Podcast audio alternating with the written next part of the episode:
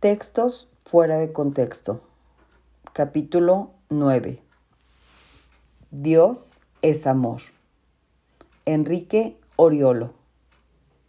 El que no ama no conoce a Dios, porque Dios es amor. Primera de Juan 4, versículo 8. Yo no creo en el infierno porque Dios es amor. Si Dios es bueno y es amor, ¿cómo no me va a perdonar? Dios me ama y sabe que hago lo mejor que puedo. Él es amor. ¿Escuchaste alguna vez una de estas frases? Seguro que sí. Yo las escuché. No recuerdo haberlas dicho, pero de seguro he pensado cosas similares. Crecí como un católico romano que procuraba cumplir todo lo que tenía que cumplir. Me confesaba cada dos meses, iba a misa todos los domingos, tomaba la Eucaristía. Yo era más religioso que mis compañeros de clase, que mis amigos del barrio. Si a eso le sumamos que Dios es amor, ya está. ¿Qué más necesito? De plano, debo decirlo. Dios es amor y Dios ama de un modo increíble. Negar tal cosa sería negar la Biblia. Lo importante es ver el resto de la panorámica sobre esta idea y este texto de Primera de Juan 4, versículo 8, que también se presenta unos versículos más abajo y nosotros hemos llegado a conocer y hemos creído el amor de Dios que tiene para nosotros. Dios es amor y el que permanece en amor permanece en Dios y Dios permanece en él. Primera de Juan 4, versículo 16. Dios es amor. Pero, ¿es solo eso? El panorama en la Biblia. En su primera epístola, Juan está interesado en traernos seguridad y convicción a nosotros, los cristianos.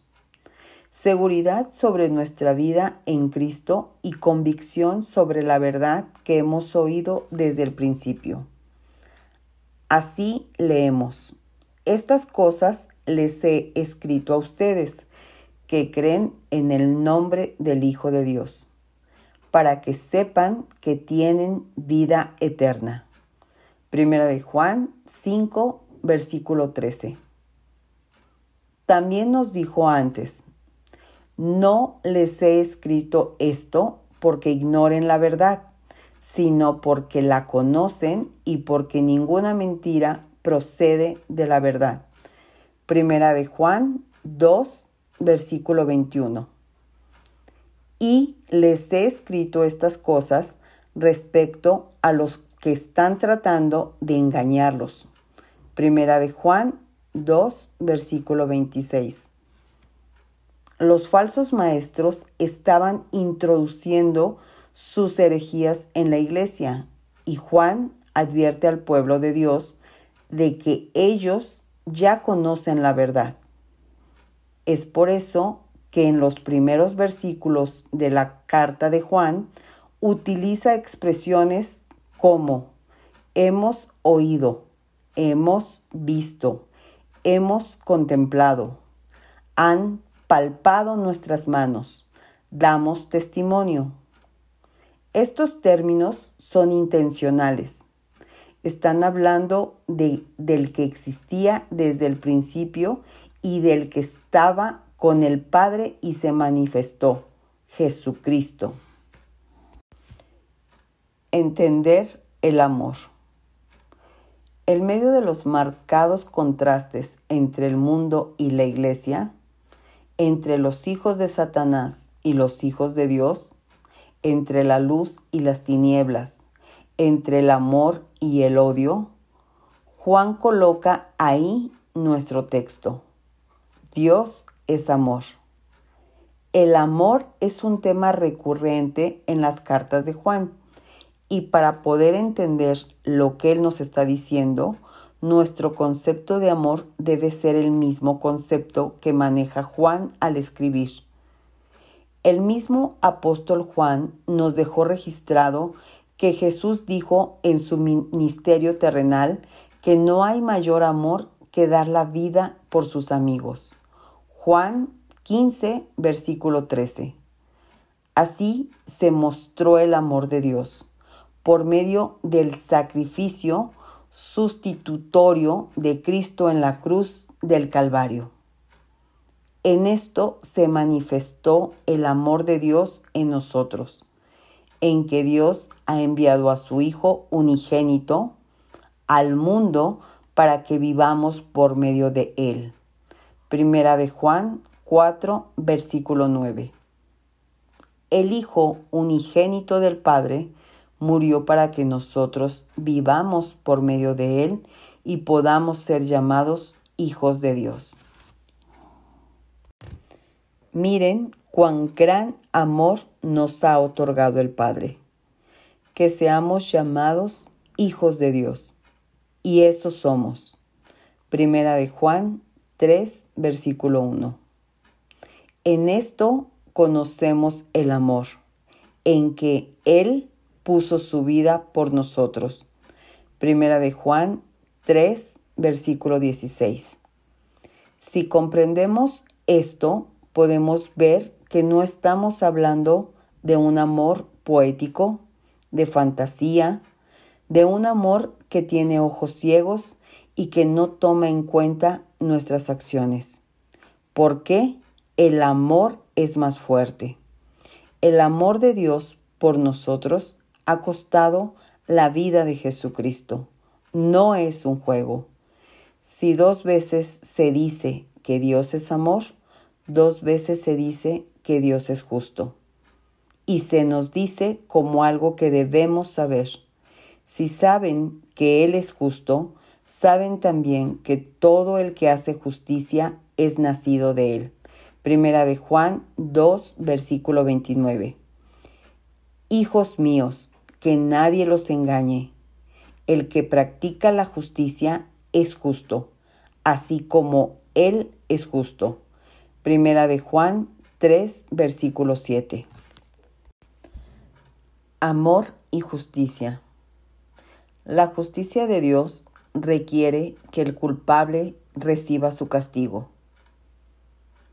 Ezequiel 18, versículo 20 y Éxodo 34, versículo 7.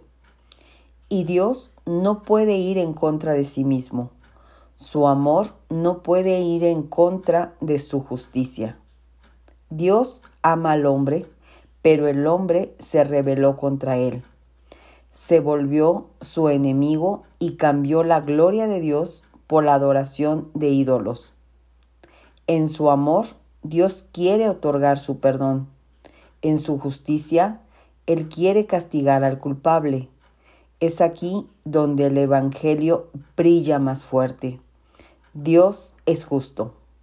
Entonces, no te puede perdonar solo porque te ama o porque es amor. De hecho, Dios es amor, por lo que no quiere dejarte en tu pecado. Él debe hacer que ese pecado sea borrado de tu cuenta. Dios no podía perdonarme por el hecho de que yo era más religioso que el resto de mis compañeros, ni porque yo cumplía ciertas reglas religiosas, porque por las obras ningún hombre puede ser hecho justo. Romanos 3, versículo 20. Dios tuvo que remover el pecado de mi cuenta, tuvo que satisfacer la ira que estaba sobre mí y ejecutar el justo juicio que me esperaba. ¿Y cómo Dios fue amor y justo al mismo tiempo? Cuando Jesucristo, que vivió una vida sin pecado, fue a la cruz a morir como un pecador, el pecado, la ira y el justo juicio que estaban a mi nombre fueron pasados a su cuenta y su vida perfecta, sin pecado y justa fue aplicada a mi cuenta. El Hijo unigénito de Dios tuvo que morir para que yo pueda formar parte de su familia. Si perdemos a Dios el justo, perdemos a Dios como amor y nos quedamos con un recorte fotográfico que distorsiona el panorama. Si unimos la justicia y el amor de Dios, nos encontramos con una cruz. Y es desde la cruz que entendemos que Dios es amor.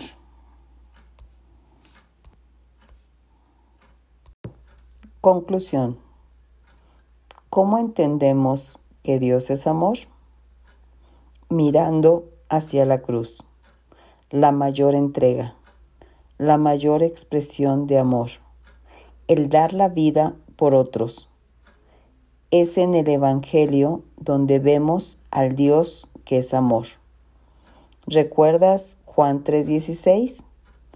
De tal manera amó Dios al mundo que entregó a su Hijo único, para que todo aquel que en él cree no se pierda, mas tenga vida eterna.